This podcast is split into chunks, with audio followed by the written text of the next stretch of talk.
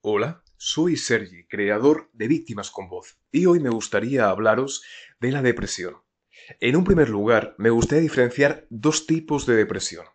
Todos, en un momento u otro, por experiencias, por vivencias traumáticas, podemos sentirnos un poco deprimidos, un poco desmotivados. ¿Por qué? Por ejemplo, podemos perder a un ser querido, podemos perder a un amigo, a un familiar, incluso a una pareja con la que estábamos eh, muy vinculados. Y por tanto, al perder a ese ser querido, es habitual e incluso eh, sano sentirnos mal. Eh, forma parte de, adaptarse a esa nueva situación, forma parte del proceso de, duelo. También podemos sentirnos deprimidos cuando perdemos un trabajo o cuando tal vez no conseguimos alcanzar eh, un objetivo o realizar un sueño que tenemos desde hace mucho tiempo. Por tanto, sentirse un poco triste, sentirse a veces, en momentos dados, deprimido, no tiene por qué ser preocupante. Sencillamente es, forma parte de todas aquellas emociones que los seres humanos podemos sentir. Ahora bien, hay un segundo tipo de depresión. En este caso es un segundo tipo de depresión muchísimo más preocupante. Este segundo tipo de depresión es una depresión que no nos deja ni a sol ni a sombra. Es un tipo de depresión que nos martiriza, que nos angustia, que nos agobia. Llegamos incluso a pensar que la depresión, la tristeza, la desmotivación nos gobiernan, nos dominan, nos controlan y que somos incapaces de, escapar de, ese, de esa depresión, de ese estado emocional. A veces, aunque no se suela decir, las emociones pueden convertirse casi en una prisión. Y la persona que la siente, que siente apresada por esos sentimientos y emociones y también pensamientos muy negativos, puede no saber muy bien cómo salir. No encuentra la llave de esa prisión, entre comillas, simbólica. Quiero comentar hoy, sobre todo en este podcast, que creo que es posible prevenir y evitar caer en la depresión de la siguiente forma. Muchas veces cuando una persona ha sufrido malos tratos, ha sufrido bullying, ciberbullying, ha sufrido muchísimas y reiteradas agresiones, es muy posible que la persona acabe cayendo en una depresión o esté a punto de caer. Se siente desmotivado, se siente triste, siente que no es capaz de interesarse ni emocionarse por nada de lo que le rodea.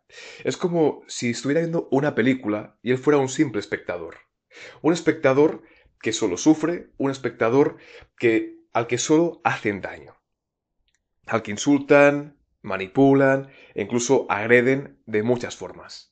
Bien, que es muy importante identificar los primeros síntomas de una depresión, para poder anticiparse y para poder evitar que se agrave, para intentar evitar que se acabe convirtiendo en un estado de ánimo casi continuo, casi perpetuo. ¿Sí?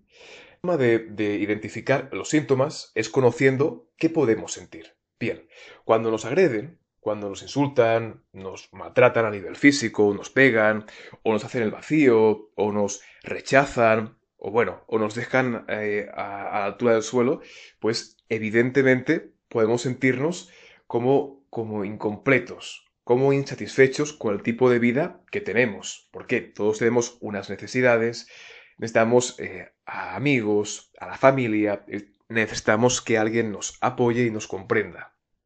Y cuando alguien nos maltrata, justamente lo que obtenemos es lo contrario. No obtenemos apoyo ni tampoco comprensión. Así que lo primero es ser consciente de que ciertas experiencias nos pueden despertar sentimientos como de insatisfacción, incluso como de rabia, de ira, de, de decir, vale, pero ¿por qué motivo me toca a mí vivir esto? ¿Por qué motivo la gente que me rodea no es capaz de comprenderme o no es capaz de, de apoyarme? Son preguntas que las personas que, bueno, pueden estar a punto de caer en una depresión debido a los malos tratos o a la violencia, se pueden eh, hacer. Uno de, los, uno de los síntomas, ¿no? O una de las sensaciones que puede agobiar a la persona es la sensación de no poder enfrentarse a los retos del día a día. Eh, es incapaz incluso a veces de levantarse durante días y semanas de la cama. Es como si cualquier pequeño esfuerzo, es como si cualquier pequeño reto u obligación diaria supusiera un suplicio, fuera un desafío que nos supera, que supera las herramientas, las armas que tenemos para superarlo. Así que otro síntoma del que me gustaría hablar es de esta sensación como de, como de impotencia y como de, de no ser capaz, de incapacidad, ¿no? De no ser capaz de enfrentarnos a los problemas, a los conflictos y a los desafíos eh, diarios. Por otra parte, otro síntoma que es muy habitual es que llega un momento en que tanto sufrir la tristeza no somos capaces de disfrutar del día a día. Por ejemplo, pequeñas cosas como ver una película, leer un libro, quedar con amigos, pasear por la playa, pequeños, eh, entre comillas, placeres, pues de repente somos incapaces de disfrutar de ellos. ¿Por qué? Porque estamos como apagados. Es como si la tristeza lo hubiera invadido todo y hubiera, y hubiera sepultado al resto de emociones. Las hubiera aplastado y las hubiera pulverizado. Así que uno de, los, uno de los indicios de que podemos tener ya una depresión o estar a punto de caer en una depresión debido a los malos tratos es que empezamos a no ser capaces de divertirnos, a no ser capaces de, sonreír en ningún momento, a no ser capaces de, ver más allá el sentimiento que nos, que nos invade y que nos domina. Es como, si la es como si la tristeza lo hubiera ensombrecido absolutamente todo y la felicidad, la alegría fueran sentimientos eh, para nosotros inalcanzables. Por otro lado, otro síntoma u otro indicio de que podemos estar sufriendo eh, una depresión o estar a punto de caer en una depresión es que sentimos un gran agotamiento. Es un agotamiento que no tiene por qué ser físico, sino es como mental. Aunque hayamos dormido horas y más horas, aunque hayamos descansado, nos sentimos agotados, sin ganas, sin ánimo para hacer completamente nada. Ya no es que no seamos capaces de enfrentarnos a un desafío, es que ni tan siquiera somos capaces de sentir interés o de proponernos un desafío. Es como que no sale de nosotros. Tenemos la necesidad de, descansar, de estar quietos, de que nadie nos moleste, de estar completamente aislados. Esto pueden ser también indicios de que podemos tener una depresión no puntual, sino una depresión, digamos, como más continua, más prolongada. En cualquier caso, una gran pregunta que os estaréis haciendo al escuchar este podcast es, vale, muy bien, pero ¿qué podemos hacer para ser capaces de enfrentarnos a la depresión? Bien, primero quiero hacer un pequeño inciso. Quiero comentar que la depresión es uno de los motivos que impiden o que más bloquean a las víctimas de malos tratos, de bullying y ciberbullying. ¿Por qué? Porque justamente esta incapacidad que sienten para enfrentarse a desafíos y este desinterés o este, o este agotamiento mental y físico, este desgaste que viven, es lo que les impide pues hacer algo para enfrentarse a su situación y buscar soluciones o incluso buscar ayuda. El hecho de deprimirse, estar mucho tiempo bajo el influjo de la tristeza, bajo el influjo y el poder de esta depresión tan desgarradora, hace que la persona se acabe aislando, se acabe alejando de seres queridos y se acabe como escondiendo en su mundo. Solo busca descansar, solo busca que le dejen en paz, que no le molesten, o que no le exijan o no le impongan obligaciones. Agotamiento hace que persona se sienta como más débil, más frágil de lo que realmente es, porque tiene potencial, solo que no lo percibe de ese modo.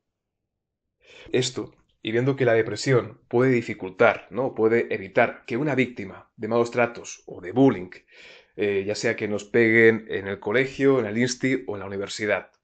Eh, pues esta depresión puede bloquear, ¿no? Puede impedirnos superar situaciones traumáticas. Es muy importante saber cómo enfrentarnos a la depresión.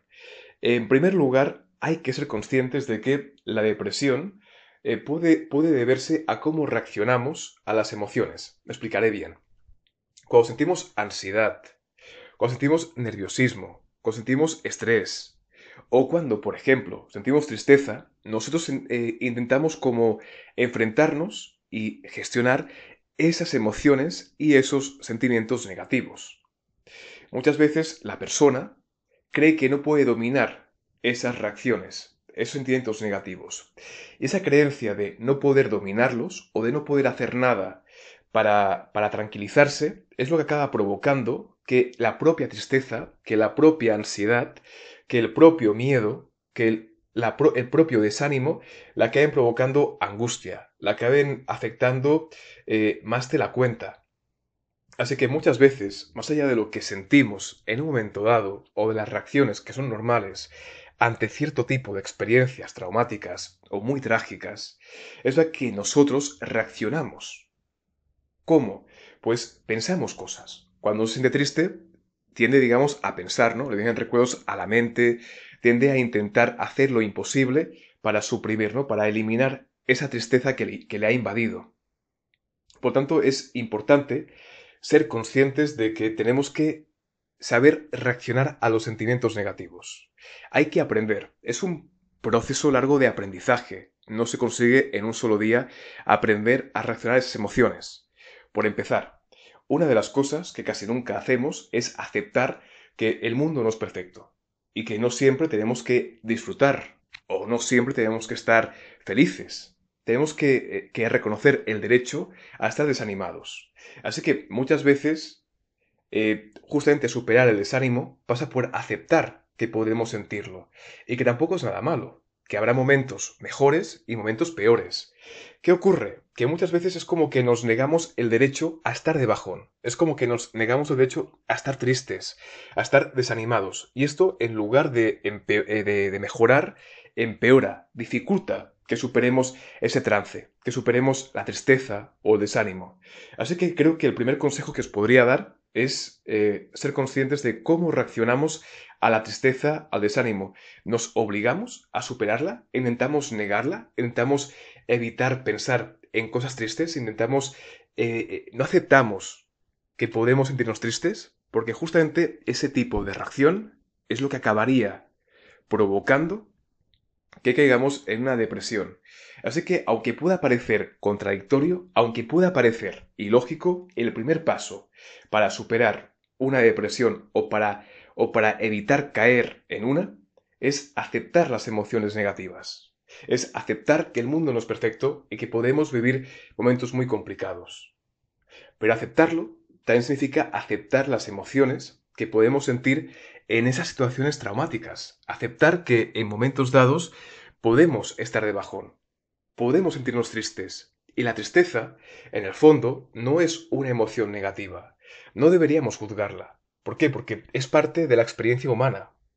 De hecho, la tristeza nos empuja a reflexionar, nos empuja a dar vueltas a lo que ha ocurrido y a intentar buscar una forma de descansar, de reponerse y de superarla. Por lo tanto, nunca podemos negar una reacción negativa, una emoción negativa, ya sea tristeza, ya sea ansiedad. Lo mejor es aceptar que la estamos viviendo, que es normal vivirla, no vivirlo como algo rarísimo, que le ocurre a poca gente. Todo lo contrario, ver que todo el mundo, en un momento u otro, y según lo que viva, puede eh, experimentar tristeza o ansiedad. Y que de hecho, esas emociones negativas no simbolizan que seamos frágiles o que seamos débiles, ni mucho menos. Solo significa que hemos vivido pues un momento complicado y que tenemos que aceptarlo y tenemos que buscar la forma de reponernos y recuperarnos. Por otro lado, tenemos que aprender con el tiempo a que muchas veces tenemos creencias, creencias sobre nosotros mismos. ¿En qué sentido? Pues acabamos creyendo que somos débiles, ¿Por qué acabamos creyendo que somos débiles? Cuando una persona se siente deprimida constantemente, llega un momento en que ese agotamiento, esa desgana, ese desánimo, ese desinterés, esa incapacidad para, para vivir eh, de forma alegre, para poder disfrutar de lo que le ocurre, de vivencias como leer un libro o pasear o ver una peli o quedar con amigos. Pues todo eso acaba empujando a la persona a que piense, a que crea que es frágil, que es débil y que no es capaz de superar ciertos momentos o ciertas situaciones.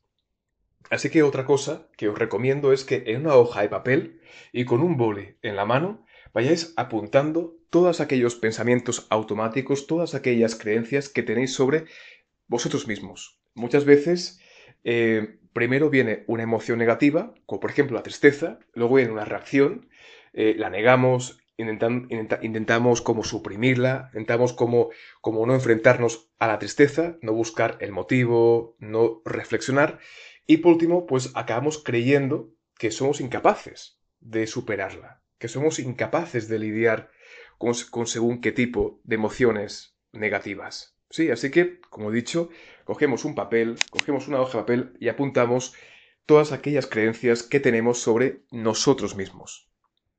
¿Para qué? Para comprobar que muchas veces la depresión se debe a esas creencias.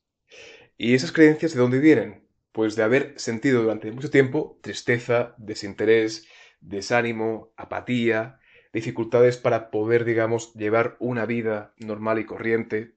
Así que recordemos una cosa, las emociones negativas son normales, siempre y cuando no se conviertan en una constante en nuestras vidas.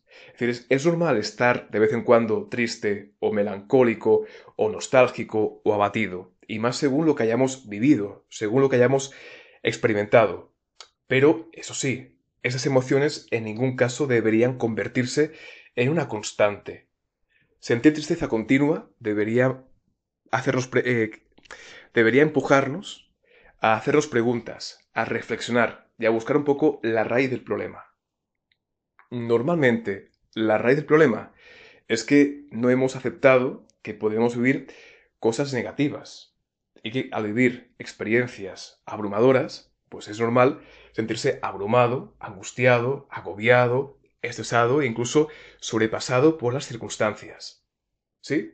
Así que, como he comentado, cogemos un papel y apuntamos todas aquellas creencias negativas sobre nosotros. Y por otro lado, por último, también deberíamos apuntar y hacernos una pregunta importante.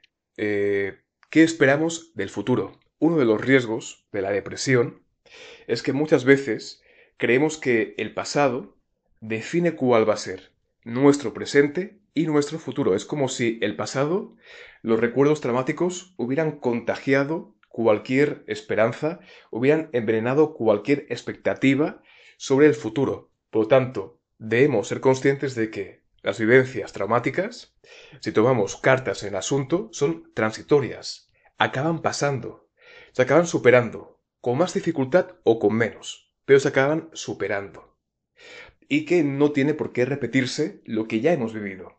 Por tanto, el pasado es el pasado y el futuro es el futuro. Y el presente es el presente. Por tanto, aunque parezca obvio, una de las creencias que está en la raíz de la depresión es pensar, es percibir que el futuro va a ser exactamente igual que el pasado. Y que si en el pasado nos sentíamos afligidos, nos sentíamos deprimidos, en el futuro vamos a sentir lo mismo. ¿Por qué? Porque otra creencia es que muchas veces no vemos como, como la oportunidad de cortar el vínculo con el agresor o la agresora. Porque muchas veces no, no nos creemos capaces de desvincularnos de aquella persona o de aquellas personas que nos dañan. Bien, hasta aquí el podcast de esta semana. Espero que os haya gustado y espero que os sea de mucha ayuda. Cualquier pregunta, ya sabéis, escribís un comentario en el blog Víctimas con Voz. Que vaya muy bien. Nos vemos muy pronto.